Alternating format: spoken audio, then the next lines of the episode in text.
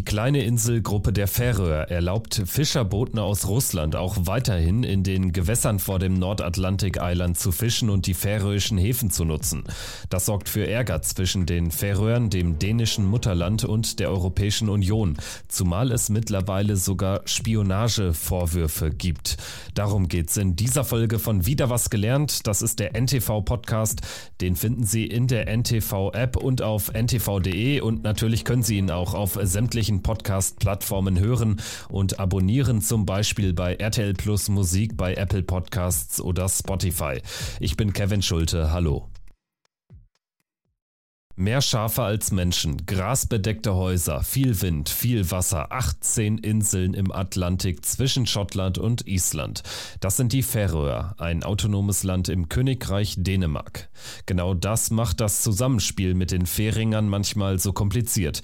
Die Färöer sind zwar Teil des Königreichs Dänemark, genau wie Grönland, gehören aber nicht zur Europäischen Union.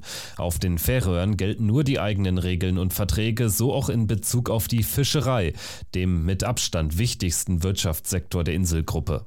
Seit fast 50 Jahren gibt es ein Abkommen zwischen den Färöern und Russland, das den Fischfang in der Region regelt.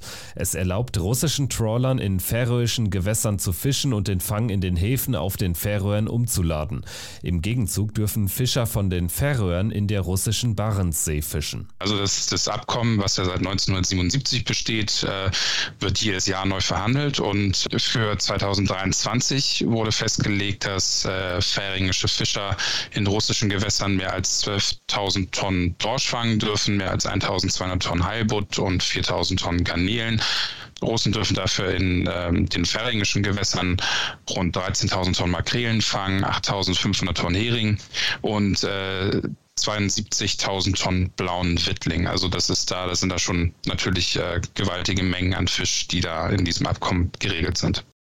Das war Rune Weichert. Er ist beim Stern für Skandinavien und Nordeuropa zuständig und hat Ende vergangenen Jahres bereits über die Färöer und das Fischereiabkommen berichtet. Dass die Färöer ihr eigenes Ding machen können, vorbei an Regeln und Gesetzen in Kopenhagen und Brüssel, liegt an dem besonderen Status der Inselgruppe. Als autonomes Land im Königreich Dänemark haben die Färöer eine eigene Regierung und ein eigenes Parlament. Die Wurzeln der Eigenständigkeit liegen 75 Jahre zurück. Zuvor waren die Färöer Färöer unter Herrschaft Dänemarks. Ab 1940 dann besetzten die Briten die Schafsinseln wegen ihrer wichtigen strategischen Lage. 1946, ein Jahr nach Ende des Zweiten Weltkriegs, stimmte die Bevölkerung mit knapper Mehrheit in einer Volksbefragung für die staatliche Unabhängigkeit. Nach zwei Jahren Verhandlungen mit Dänemark einigte man sich auf das Autonomiegesetz.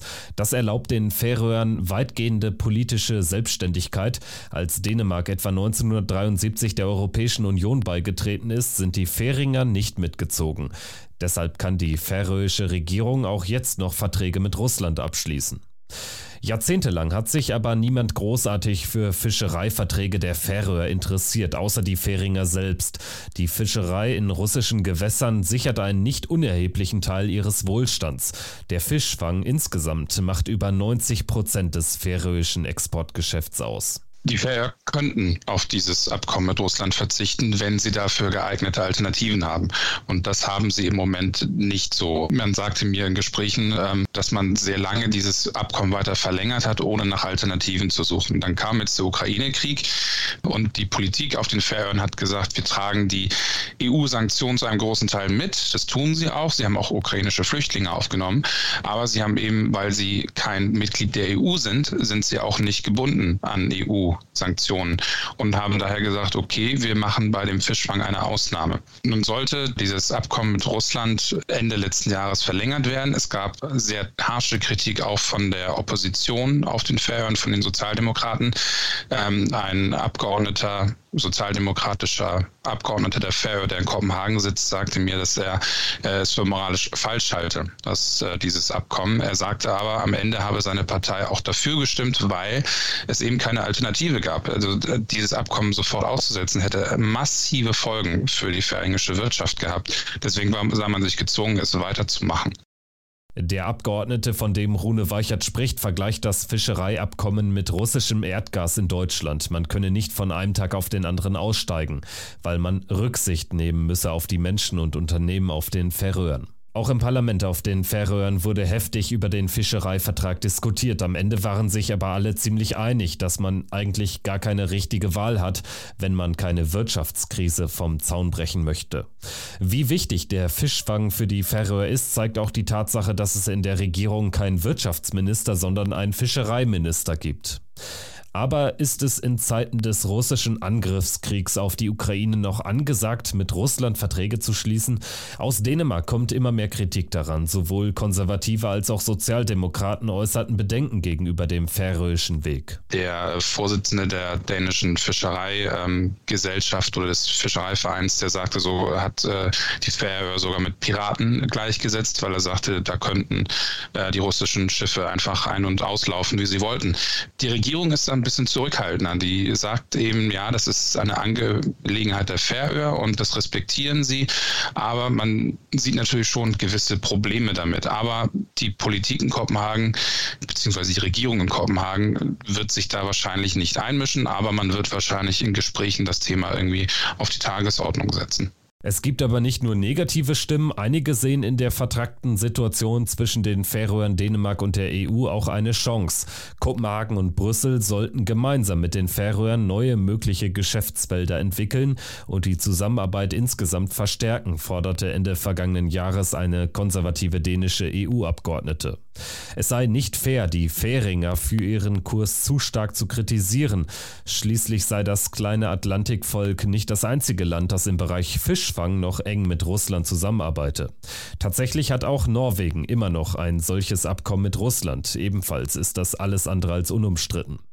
Die heimische Wirtschaft von Russland unabhängig zu machen, das hat sich auch die neue Regierung der Färöer zum Ziel gesetzt. Die Sozialdemokraten gewannen im Dezember, also einen Monat nach Neuauflage des Fischereiabkommens, die Parlamentswahl und führen seitdem eine linksgerichtete Drei-Parteien-Regierung an. Ziel ist es, dass die fast 100.000 Tonnen Fisch, die Russland auch dieses Jahr in den Gewässern vor den Färöern fangen darf, künftig von heimischen Trawlern gefischt werden. Dafür müssen aber erst noch größere Fabriken gebaut werden und es braucht neue Partner, in deren Gewässer die färöischen Fischer ausweichen können, wenn sie nicht mehr in russischen unterwegs sein dürfen. Eine Alternative, das könnte zum Beispiel Großbritannien sein, das könnte die EU sein, man könnte vielleicht auch sagen Island, Grönland, Kanada, dass man da versucht, andere Alternativen aufzubauen für die russischen Fische, die man ja vorher gefangen hat, ähm, so wie man das ja auch jetzt in Deutschland mit dem russischen Erdgas macht. Also dass man sagt, okay, wir wollen russisches Erdgas nicht mehr beziehen, wir steigen da Schritt für Schritt aus und suchen uns Alternativen in Norwegen, in den Niederlanden und so weiter.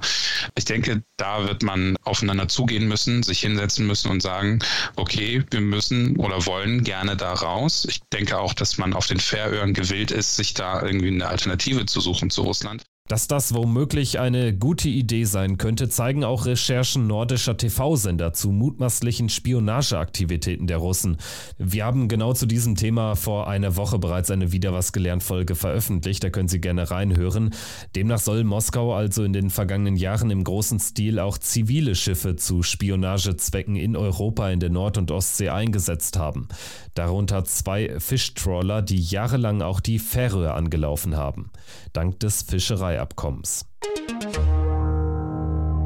Das war wieder was gelernt mit einer Folge zu den Färöern und ihrem umstrittenen Fischereiabkommen mit Russland. Danke fürs Zuhören und bis zum nächsten Mal. Tschüss.